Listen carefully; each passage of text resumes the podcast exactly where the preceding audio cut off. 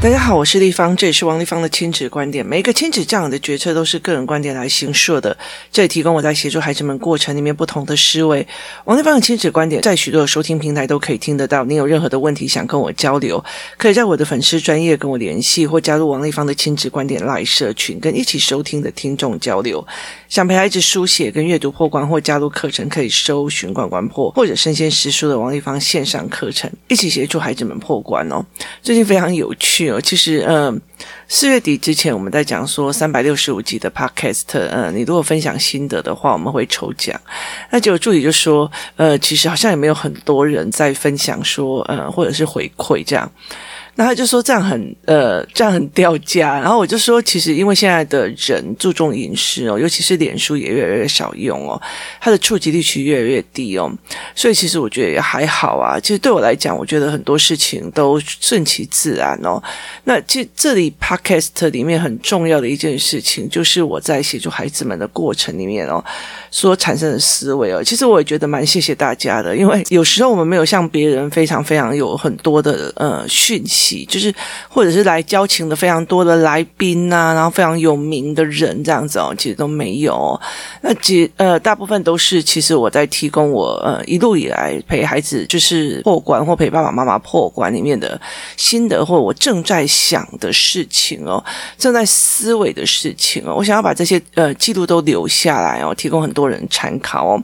那呃，后来我有一天就是不小心打开了那个就是呃 hosting 的网页哦。以前其实，呃，我把音档上传之后，然后我就没有再去看，就是很多的网页内容，因为他回馈的人不多，这样子。就最近那个 hosting 把那个呃系统改了，然后系统一改了之后，我就觉得，哎。原来 Apple 的 Podcast 里面有很多人回讯息哦，然后我才有点吓到哦，就是不好意思，你们的鼓励我现在看到了哦，非常感谢大家。那其中有人在问我说，呃，要去怎么样加入社群哦？那社群，呃，我的。粉丝专业的名字是呃超级富有的幸福幸运 Antonia 王丽芳的教养同好会哦。当初我在呃设立这个粉丝专业的时候，我是认为很多人的教养模式是跟我很相近的，只是他没有找到可以一起教养的人，所以我才会就叫那种教养同好会哦。那我的个性非常非常的奇怪，就是很多网红在捧网红干嘛的嘛？因为我个性比较奇怪，我觉得说，因为我当初其实会觉得说，我。没有办法一个人帮太多的人哦，那很多的时候因为资源稀少，所以父母之间会产生呃斗争啊，小小动作或干嘛，我反而觉得这会很伤小孩哦，所以其实我没有非常非常大的捧我的呃粉丝专业。那如果你们有的人在问社群怎么加入，就是每次我都会在这种幸福幸运你的呃粉丝专业，你只要写超级富有的。之前我用这个的状况的时候，还能跟我讲说这是个炫富女哦。那对我的我我我觉得我心里蛮炫富的哦。所以其实后来呃，就是你们可以搜寻，然后搜寻到了以后，我就可以进去我的粉丝专业。每一天我今天讲什么议题的时候，后面的连接其实有就是加入社群了。你已经被邀请加入社群这样的机制，那你就可以加入社群。那现在比较问题比较大的，我记得没有错的是海外的朋友。朋友们就是没有办法去加入哦。最近我们其实工作室也在讨论要不要去做呃所谓的付费式的直播或者是课程哦。其实很大一个原因就是，其实像我每个礼拜有两到三天，我会开所谓的阅读思维班或者是什么班这样。那其实呃我上课的方式是这个样子，先陪小孩上完课以后，我会告诉父母呃我在上什么，然后为什么，然后我会对小孩的观察一一的提出的解释，然后我甚至会。告诉父母说：“A 小孩，我现在在练他什么；B 小孩，我现在在练他什么；C 小孩，我在练他什么。”那其实我觉得非常非常重要的一个点就是这个样子哦。其实，呃，我以前会很在意说我没有看过孩子，不要就是一直来问我孩子的状况，因为我没有看过。那没有看过，你隔空取药真的是蛮难的一件事情哦。那其实很多的时候是一些小美感，然后呃很难去看得清楚，所以其。是家长脉络思考班的，或者是说我们会去办活动啊，干嘛的没有，让我看看小孩啊，那我，我大概就会知道，就是人跟人的互动哦，有一种底气这样子，然后所以就会看得到，看得清楚哦。那为什么会这样子讲的一个很大的原因呢？其实像我现在工作室里面有几个比较呃特殊的孩，就是。就觉得每个都很特殊啦。你像呃，我的儿子，他是一个思考跟他的幻想非常非常强的小孩，他其实跟我非常非常的像哦。然后他又很爱哭，也跟我非常非常的像哦。那。他其实又爱哭，然后又会感应别人的呃情绪，然后呃，他的幻想力又非常非常的强，所以其实他常常会讲一些那种很幻想文啊，或干嘛有的没有，就跟我小时候是完全一模一样的。然后只要一委屈，只要被稍微吼一下，他就会开始觉得委屈流眼泪哦。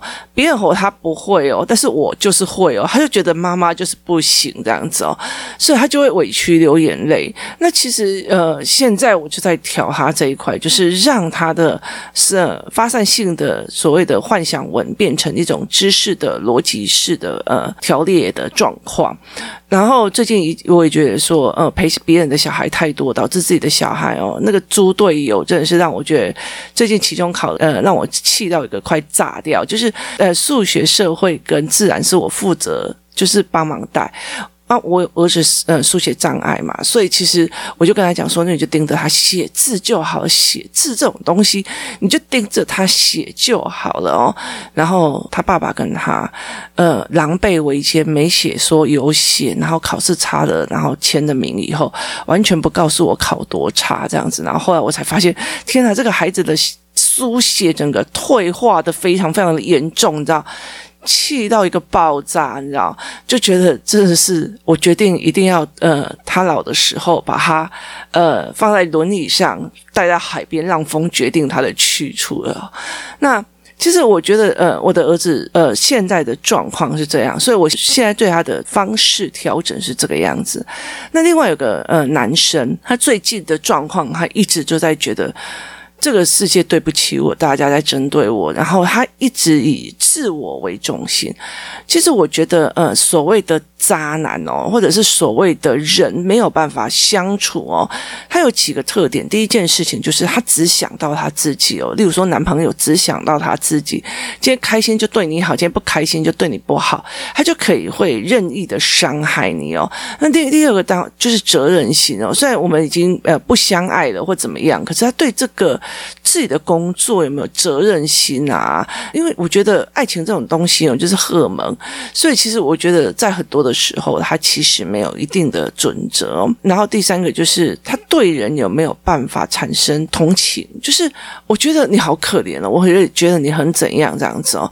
那其实我觉得在这整个面相里面有一个非常重要的一个点哦，他对人会产生同情，他也会有责任心，可他就觉得我现在就是不想啊，我。现在就是怎么样？就是他的感情的这个部分，就是他觉得这个感觉决定一切的这个部分哦，太大了哦，所以其实一直要去帮他拉脉络，说你确定你想的就是真的吗？你想的就是真的吗？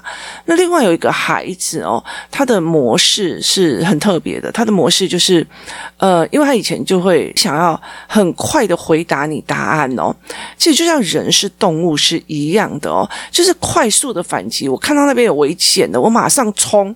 这些事情是呃直觉式的哦。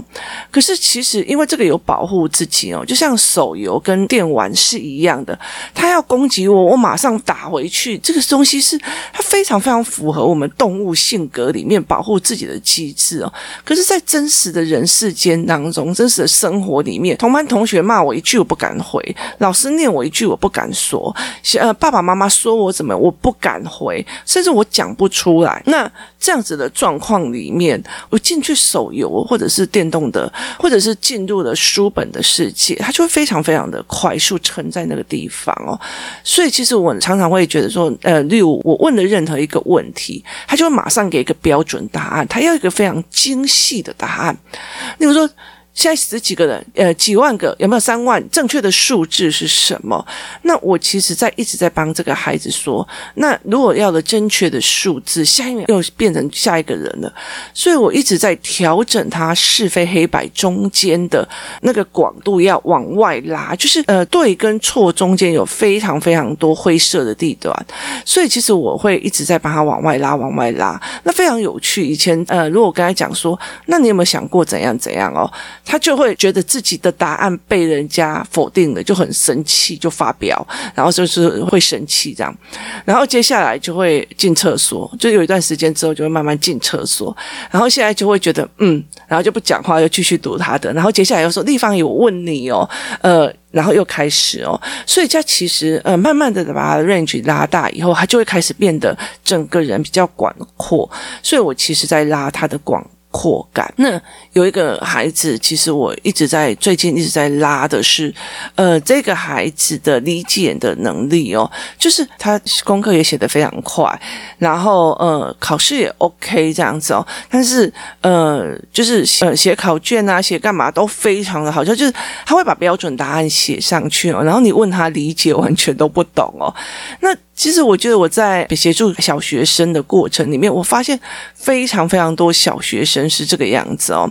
因为我现在在赶那个四月份我们要出来的教案哦，就是因为我每个礼拜要出两本的教案是给阅读班的，然后呃。我们会出一个公开的大教案，像上个月是怎么去让小孩判断什么叫做会不会、不懂还是坏哦。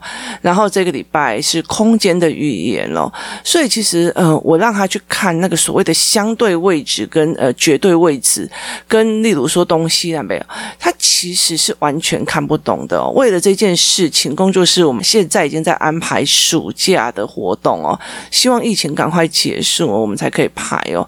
那其实呃，因为疫情。这个样子不然，我们已经在想说，暑假的时候要针对这群小孩开那个学习动机营，甚至可能我们会开理财的，就是思维的部分。那因为我自己的小孩需要啊，然后再加上呃工作室的小孩需要，所以我们就有点想要开一对。但是我们第一个找不到适合的场地哦，然后第二个是现在疫情也不是非常非常的明确哦，所以很多事情就呃一直在准备期当中，就是一直。就对于很多我们工作人员来讲，就是事情拖得越久，地方拉出来的东西就越多，所以拉出来越就，那我们再加一页好不好？那我们再加一页好不好？那我们再加一个教案好不好？那我们里面再插一个教案好不好？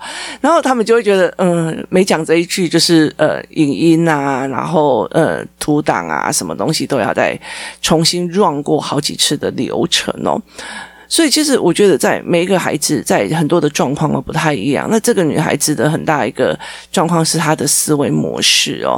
然后，呃，以前她曾经遇到一些事情，然后，因为她她会把很多该做的事情做完哦，这样就不会引人注意哦，然后甚至不会被人讲话。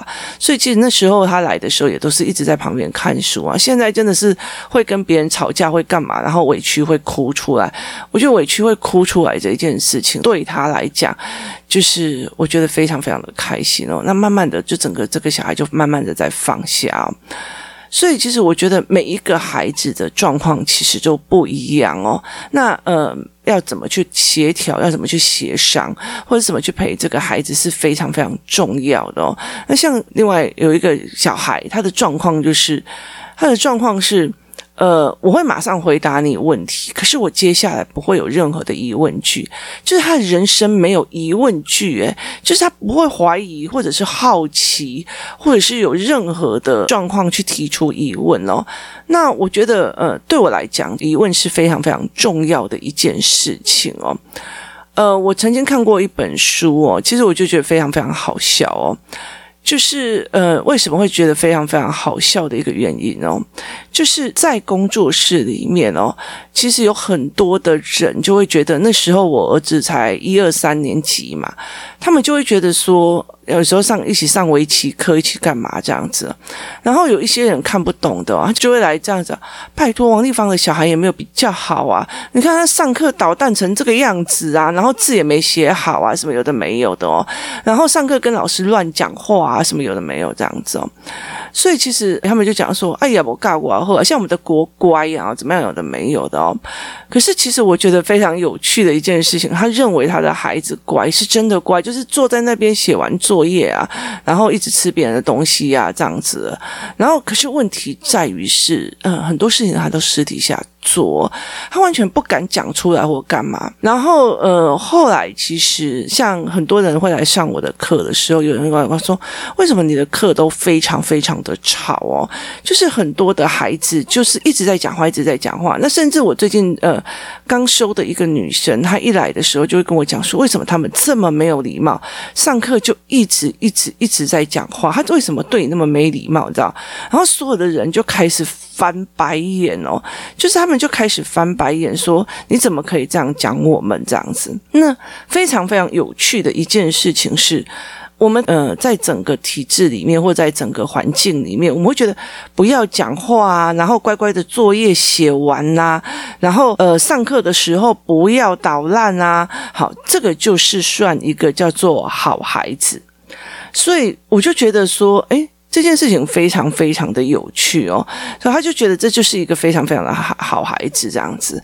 那呃，后来其实我就觉得蛮好玩的。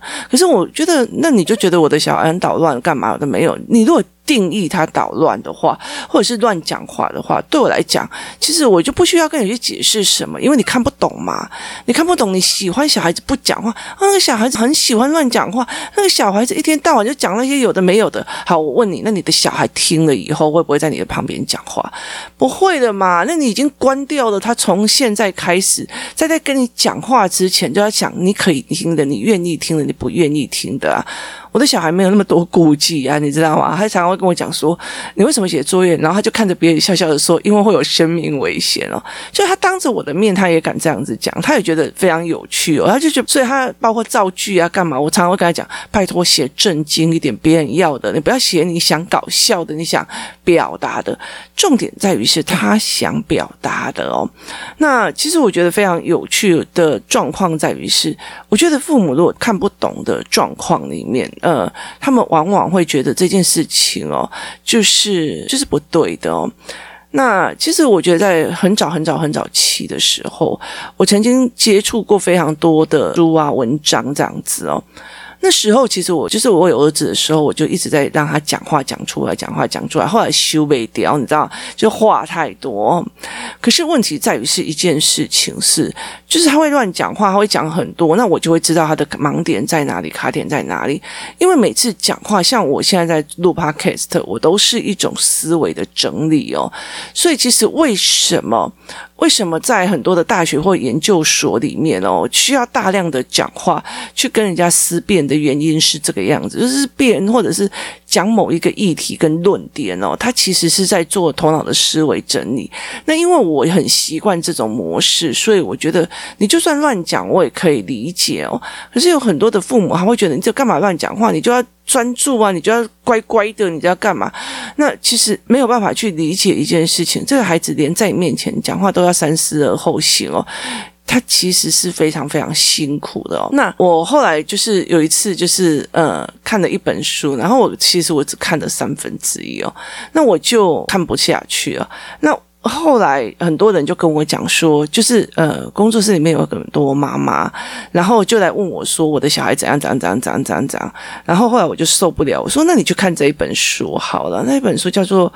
呃，犹太人坏 W H Y 的教养法哦，然后他们看完以后就跟我讲说，这明明就是你儿子啊，你从小到大这样教。我说是吧，我从从小到大这样教，因为在很早期的时候，别人在讲说犹太人多成功，犹太人怎么样，有的犹太人怎么样的时候，我翻遍了所有的书，我都觉得我看不出来所谓的美感。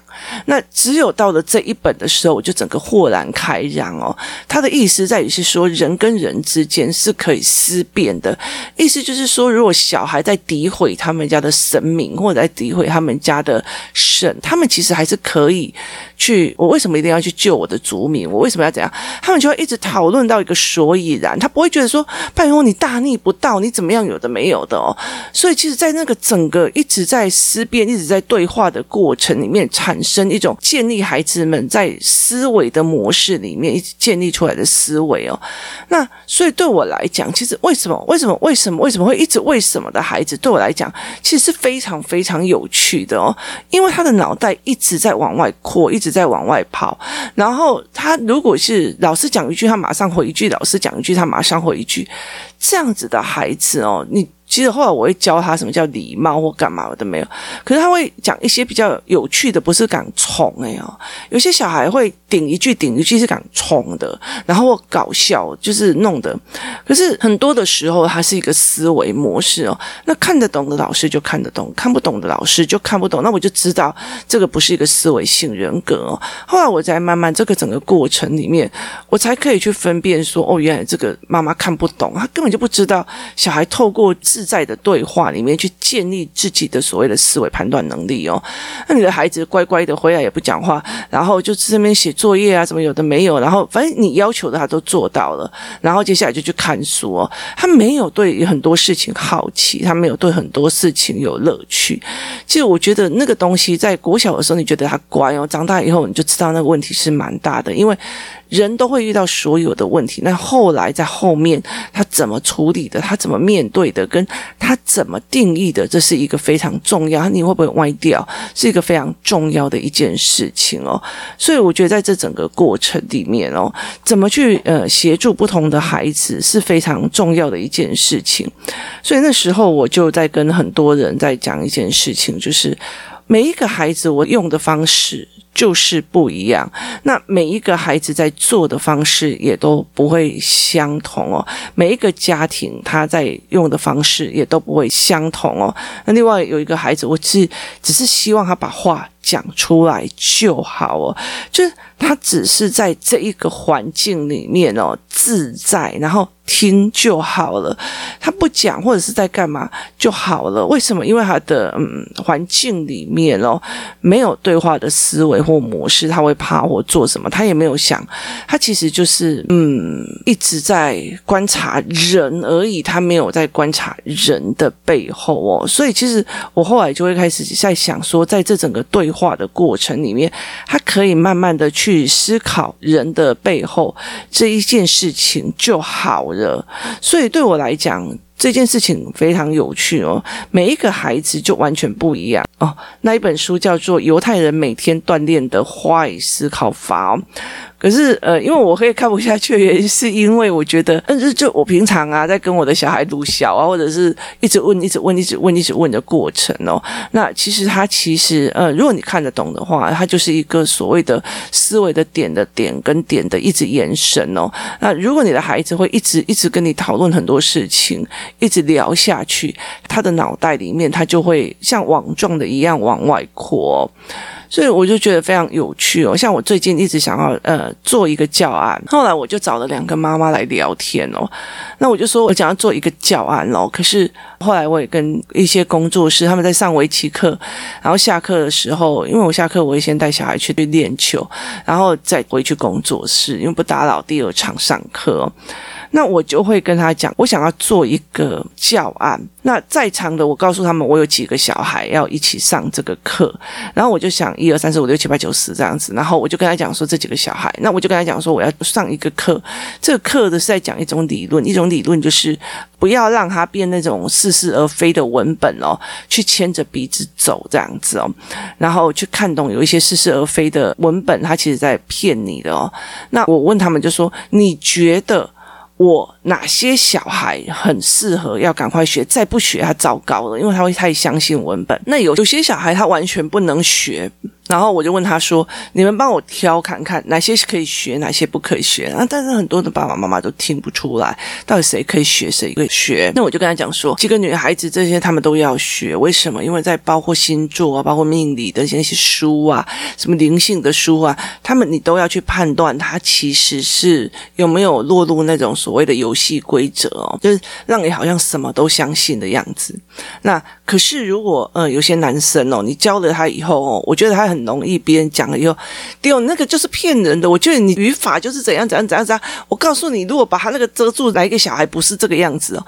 所以我就觉得他非常非常有趣哦。就是呃，有些小孩会觉得需要，一定非常需要；有些小孩会觉得说，这个会不会到最后他们去把每个算命摊都给他瞪到？那我在谈这件事情的时候，我找两批人来，然后其中一批是对立双方的父母，一个是很需要学的妈妈一小孩，然后一个是很不需要学，就是我怕他去瞪到人家抖的小孩。海妈妈，那结果后来我很介意的那一个，我很介意说，那我教了以后，他也这样瞪豆呗，也这样讲你你在骗人或干嘛都没有。就那妈妈回我一句说：“你教，但是后果我来慢慢收拾哦。”我们一起慢慢收拾，一起帮他调过来。我觉得，我觉得很重要的一个概念就是这个样子哦，就是我知道我的孩子在进行某些事情的时候，他一定会有好坏哦。例如说，我如果逼我的孩子坐好端正，然后老师上课都不讲话，我会损失到他就是跳痛的这一块部分哦。他反而真的不讲话的时候，他反而进入的所谓幻想的状况会更严重。那呃，每一个。东西它都有它所谓的取舍，所以我常常会跟很多的父母讲：你确定你要教你的孩子这个东西吗？因为他后面的后果是什么？那你要不要教？所以我常常会跟很多的父母在讲这一块哦。你真的要他闭嘴吗？接下来还会一辈子对你闭嘴哦。这个东西你要还是不要？你真的要他乖吗？他这一辈子或许。就算不乖，她也会呈现一种精神上的痛苦哦。然后她会对她老公乖，她会对你乖，然后对学校乖。然后当她有一天不乖的时候，她自己的内心都不会原谅她。确定你要这个样子吗？还是你要让她培养去一个可以判断这是事实，要不要服从，要不要？跟着走的概念哦，所以其实，在很多的事情里面，每一个孩子所遇到的状况是不一样，他的阶段性也是完全不太一样的哦。那有些小孩就是呃，像我最近在帮某一个孩子的时候，我就觉得，哎，他的思维非常非常的多，然后一天到晚一直有非常非常多的人生疑问哦。那对我来讲，我就觉得呃，提供他思维的模式跟语汇，那让他可以去把这个东西排解掉，而不是。他已经被那种所谓的，例如说，呃，生死学啊，为什么人会死，为什么干嘛的恐惧，或者是没有办法排解的东西，整个压垮。每个孩子都不一样。我觉得人生最有趣的一件事情，我觉得在陪他们最有趣的一件事情是，你在陪他们一段哦。我觉得，呃，人聚必有人散哦。那你在陪他们一段，然后你们再陪他们。例如说，最近有个小孩在厌学，就不去学校。那有的小孩去了学校以后又没有写作业，就是。呃，你再陪他们一段，再陪他们明明蒙蒙的一段哦，你在协助他们，你也不能说是协助，因为我觉得在很多过程里面，其实我觉得很享受哦。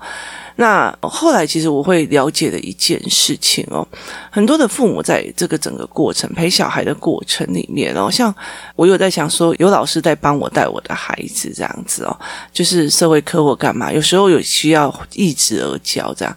那后来我们就在讲说，诶，我像我女儿，她现在国九了嘛。嗯，有妈妈去，有时候去陪他去做那个学习时间啊，陪他读书，然后有些陪他对谈这样。那后来他们其实跟我讲说，跟他在一起非常非常的有趣哦，就是去看小孩怎么思维的，是一件非常有趣的事情哦。跟哦，又要陪小孩写作业哦，西兰哦。那我其实很讨厌陪小孩做操作性的事情，但是我很喜欢陪小孩做思维性的探讨跟对话。我觉得跟孩子们在一起真的太有趣了，他们的脑袋里面哦想的东西真的是五花八门。然后非常非常的有趣哦，重点在于是你现在开始陪孩子做了什么。其实你如果用思维的模式哦，不要去看行为的本身，而是在想：哇，你怎么可以问出这个问题？你的脑袋怎么会那么思维的？所以讲到这里问题，哥，你怎么一点都不乖？老师上课你还没一直讲话，你是怎样？我觉得很重要的一件事情，这样子就会决定了你的甘愿度。每个孩子都不一样，每个孩子在陪伴的，在每一个时期，你想陪伴他的都不一样。我们陪着孩子重新活过一次。非常非常幸福，也非常非常感谢这些孩子们给我机会。今天谢谢大家的收听，我们明天见。